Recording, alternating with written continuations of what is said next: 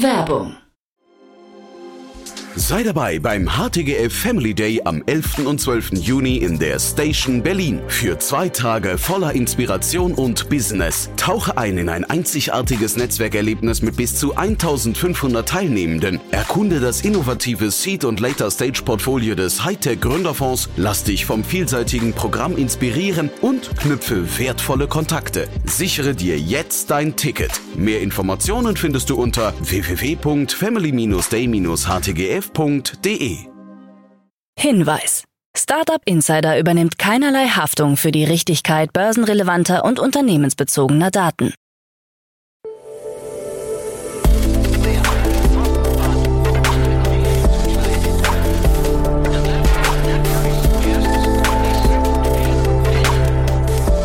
Startup Insider Daily. Morgen Update.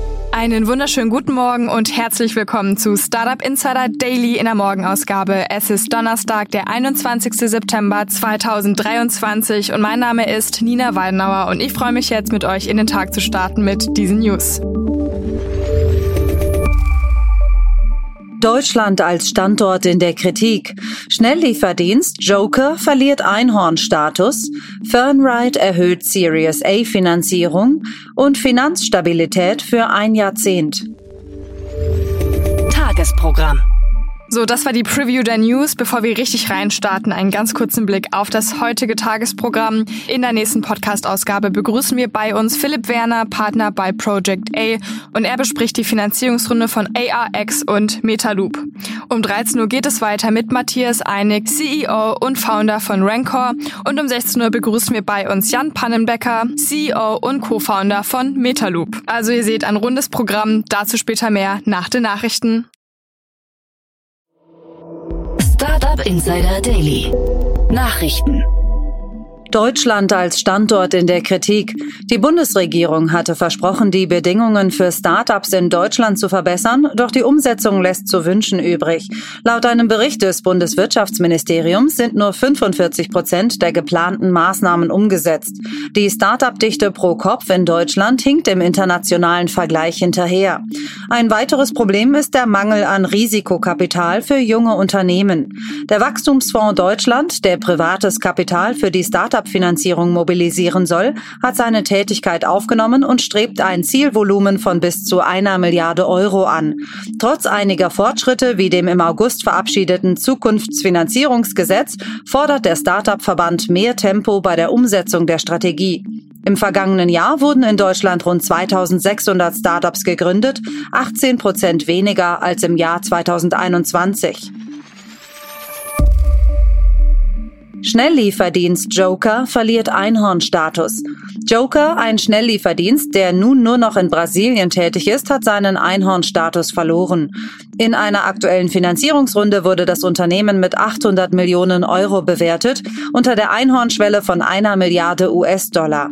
Ralf Wenzel, der Gründer von Joker und ein Veteran der Foodtech-Szene, plant trotz der finanziellen Rückschläge eine Expansion. Das Unternehmen hat sich aufgrund der hohen Kosten, insbesondere für Logistik und Lieferfahrer, aus mehreren Märkten zurückgezogen. Pernod Ricard, der weltgrößte Spirituosenhersteller, ist in der jüngsten Finanzierungsrunde eingestiegen. Andere Investoren wie Lombard Odier, G-Squared und Balderton Capital haben ebenfalls teilgenommen. Fernride erhöht Series A Finanzierung. Das deutsche Unternehmen für autonomes Fahren Fernride hat seine Series A Finanzierungsrunde auf insgesamt 50 Millionen US-Dollar erweitert. Die zusätzlichen 19 Millionen US-Dollar kamen von neuen Investoren wie dem deutschen Deep Tech and Climate Fonds DTCF, Munich Re Ventures, Bayern Capital und Klaus Kleinfeld. Fernride plant, seine Technologien für die automatisierte und nachhaltige Logistik weiterzuentwickeln. Die zusätzlichen Mittel sollen das Wachstum des Unternehmens beschleunigen und seine Position als Marktführer im Bereich autonomer elektrischer Lastkraftwagen stärken.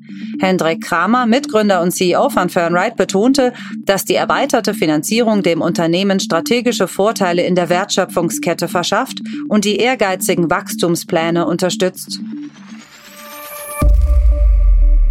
Finanzstabilität für ein Jahrzehnt. Im Gegensatz zu vielen anderen Fintechs, die in der aktuellen wirtschaftlichen Lage um neue Finanzierungsrunden kämpfen, steht Trade Republic finanziell solide da. Christian Hecker, der Gründer des Berliner Neo-Brokers, betonte die finanzielle Stabilität seines Unternehmens und gab an, dass das vorhandene Kapital für die nächsten zehn Jahre ausreichen würde. Trade Republic hatte zuletzt im Juni des vergangenen Jahres 250 Millionen Euro von Investoren eingesammelt und seine Bewertung auf 5 Milliarden Euro gesteigert. Zu den Investoren gehören namhafte Akteure wie der US-Risikokapitalgeber Sequoia und der kanadische Lehrerpensionsfonds OTTP. Power Us erhält 24 Millionen Euro Finanzierung. Die Berliner Handwerkerplattform Power Us hat eine Series B Finanzierungsrunde in Höhe von 24 Millionen Euro erfolgreich abgeschlossen. Das Startup, das ursprünglich unter dem Namen Electri gegründet wurde, möchte mit Portalen wie Stepstone und Indeed konkurrieren. Angeführt wurde die Finanzierungsrunde von der französischen Beteiligungsfirma Euraseo, dem US-VC General Catalyst und den deutschen Wagniskapitalgebern Headline und HV Capital. PowerUs hat sich zur führenden Jobbörse in der Handwerksbranche entwickelt und zählt 850 inserierende Betriebe sowie 80.000 Nutzer. Die Plattform sieht sich als Lösung für den Fachkräftemangel in Handwerksberufen. Hohes Vertrauen in KI-Anbieter aus Deutschland. Eine Umfrage des Digitalverbands Bitkom zeigt, dass 81 Prozent der deutschen Unternehmen dem Herkunftsland ihres KI-Anbieters große Bedeutung beimessen. Dabei genießen Anbieter aus Deutschland und den USA das höchste Vertrauen. Neben diesen beiden Ländern kommen auch andere EU-Länder 74 Prozent, Großbritannien 50 Prozent und Japan 43 Prozent als Herkunftsländer in Frage. Interessanterweise würden nur 5 Prozent der Unternehmen einen KI-Anbieter aus China in Betracht ziehen, während KI aus Russland für niemanden Kunden in Frage kommt. Bitkom-Präsident Dr. Ralf Wintergerst betonte die Notwendigkeit, deutsche KI-Anbieter in ihrer internationalen Expansion zu unterstützen. Neuralink erhält Genehmigung für Studie am Menschen. Elon Musks Startup Neuralink hat die Genehmigung erhalten, seine ersten Tests am Menschen zu starten. Der Fokus liegt auf Patienten mit Lähmungen. Die sechsjährige Studie zielt darauf ab, die Gehirn-Computerschnittstelle BCI von Neuralink zu testen, die entwickelt wurde, um Gehirnsignale zu sammeln und zu analysieren. Das Unternehmen konzentriert sich auf Patienten mit Querschnittslähmung durch vertikale Rückenmarksverletzungen oder ALS. Die BCI wird chirurgisch in einem Gehirnbereich implantiert, der die Bewegung steuert mit dem Ziel, dem Patienten die Steuerung eines Computercursors oder einer Tastatur nur mit ihren Gedanken zu ermöglichen. Die Studie wird die Sicherheit und Funktionalität der Technologie bewerten. Menstruationsblut für Gesundheitsdiagnostik. Das Berliner Startup The Blood, gegründet von Isabel Genot, Miriam Santer und Lukas Mittelmeier, hat eine innovative Methode entwickelt, um Menstruationsblut für diagnostische Tests zu verwenden. Ziel ist es, die Gesundheitsvorsorge für Frauen zu verbessern und die geschlechtsspezifische Datenlücke im Gesundheitswesen zu schließen. Im Gegensatz zu herkömmlichen Bluttests, die venöses Blut verwenden, bietet The Blood eine nicht-invasive Methode an. Die Nutzerinnen sammeln das Menstruationsblut mit einer Menstruationstasse und senden es an ein Partnerlabor. Die Ergebnisse, die Vitamine, Hormone und Entzündungswerte umfassen, werden dann über die The Blood App bereitgestellt. Kennzeichnungstools für KI-Inhalte. TikTok hat neue Kennzeichnungslabels für KI-generierte Inhalte eingeführt, um Deepfakes und andere Probleme im Zusammenhang mit KI zu bekämpfen. Die Creator werden dazu angehalten, ihre KI-generierten Inhalte mit diesem Tool zu markieren. TikTok hat auch Tests für die automatische Kennzeichnung von KI-Inhalten gestartet. Die neuen Maßnahmen zielen darauf ab, mehr Transparenz zu schaffen und die Verbreitung irreführender Informationen zu verhindern. TikTok plant auch, alle Effekte, die KI verwenden, umzubenennen und Lehrvideos zur Medienkompetenz zu veröffentlichen. OpenAI startet Red Teaming Netzwerk. OpenAI hat das OpenAI Red Teaming Network ins Leben gerufen, eine Gruppe von beauftragten Experten, die darauf abzielt, die Risikobewertung und Minderungsstrategien des Unternehmens für KI-Modelle zu verbessern. Red Teaming wird immer wichtiger in der Entwicklung von KI-Modellen, insbesondere für generative Technologien. Es hilft Voreingenommenheiten in Modellen wie DALL-E2 und Textgenerierungsmodellen wie ChatGPT und GPT-4 zu identifizieren.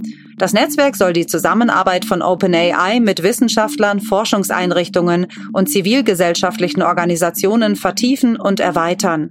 Mitglieder des Netzwerks werden die Möglichkeit haben, sich zu allgemeinen Red Teaming Praktiken und Erkenntnissen auszutauschen.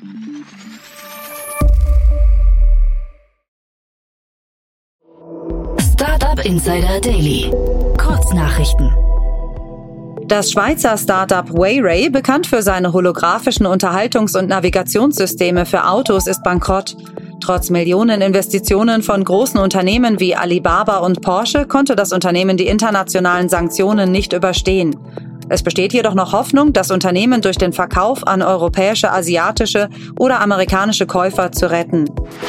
Das Wiener Startup LimeWire, bekannt für sein AI Content Creator Studio, hat das US-Startup Blue Willow erworben. Blue Willow ist spezialisiert auf AI-gesteuerte Bildgenerierung und hat bereits 2,3 Millionen aktive Nutzer. Das Startup wurde im Rahmen von LimeWires neuer Strategie zur generativen KI gekauft. Interessanterweise wird das Team von Blue Willow nicht übernommen. Sie arbeiten an einem neuen geheimen AI-Projekt. Apple versucht, seine Produkte als CO2-neutral zu vermarkten, indem es CO2-Gutschriften von der umstrittenen Organisation Vera verwendet. Die Verwendung von Vera-Zertifikaten wird aufgrund von Bedenken bezüglich ihrer Wirksamkeit und Genauigkeit kritisiert. Apple verkündete, bis 2030 CO2-neutral zu werden und betont, dass es bestrebt ist, hochwertige Produkte zur CO2-Vermeidung und Reduzierung zu unterstützen, obwohl unklar ist, ob das Unternehmen seine Zusammenarbeit mit Vera beibehalten wird. Fast die Hälfte der CEOs glaubt laut einer Umfrage der Online-Bildungsplattform EDX, dass ihre Arbeit in Zukunft ganz oder teilweise von künstlicher Intelligenz übernommen werden könnte. Gleichzeitig halten 47 Prozent der Führungskräfte diese Entwicklung für positiv, da KI Routineaufgaben übernehmen könnte. Der Flugtaxi-Hersteller Joby Aviation plant bis 2025 Hunderte von elektrischen Senkrechtstartern im Ohio River Valley zu bauen, dem historischen Geburtsort der Luftfahrt, wo die Brüder Wright Pioniere der Luftfahrt waren. Das Werk soll Teil eines Ridesharing-Netzwerks in der Luft werden und neue Arbeitsplätze in der Region schaffen. Das waren die Startup Insider Daily Nachrichten von Donnerstag, dem 21. September 2023. Startup Insider Daily Nachrichten. Die tägliche Auswahl an Neuigkeiten aus der Technologie- und Startup-Szene. Das waren die Nachrichten des Tages und ja, jetzt zu unserem Programm für heute. In der nächsten Podcast-Ausgabe geht es weiter mit der Rubrik Investments und Exits und dort begrüßen wir heute Philipp Werner von Project A. Und Philipp analysiert zwei spannende Finanzierungsrunden. Das Münchner Startup ARX hat in einer Pre-Seed-Finanzierungsrunde 1,15 Millionen Euro von Project A erhalten, um autonome, unbemannte Bodenfahrzeuge zu entwickeln. Außerdem Metaloop, eine vertikale Softwarelösung für die Metallrecyclingbranche, hat eine Series A von über 16 Millionen Euro abgeschlossen. Die Runde wurde von First Mark Capital aus New York angeführt. Diese zwei Analysen könnt ihr dann in der Podcast-Folge nach dieser Podcast-Folge hören. Um 13 Uhr begrüßen wir Matthias Einig, CEO und Founder von Rancor bei uns und sprechen mit ihm über eine große Ankündigung. Das Münchner Startup entwickelt B2B Softwarelösungen zur besseren Kontrolle und Steuerung von Cloud Collaboration Technologien. Mehr dazu um 13 Uhr.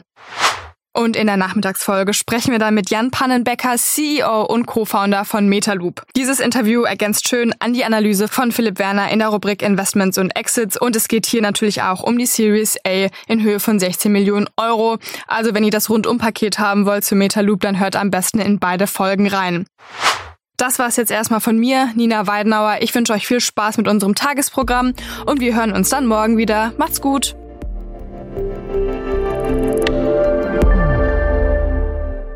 Diese Sendung wurde präsentiert von Fincredible. Onboarding made easy mit Open Banking. Mehr Infos unter www.fincredible.io.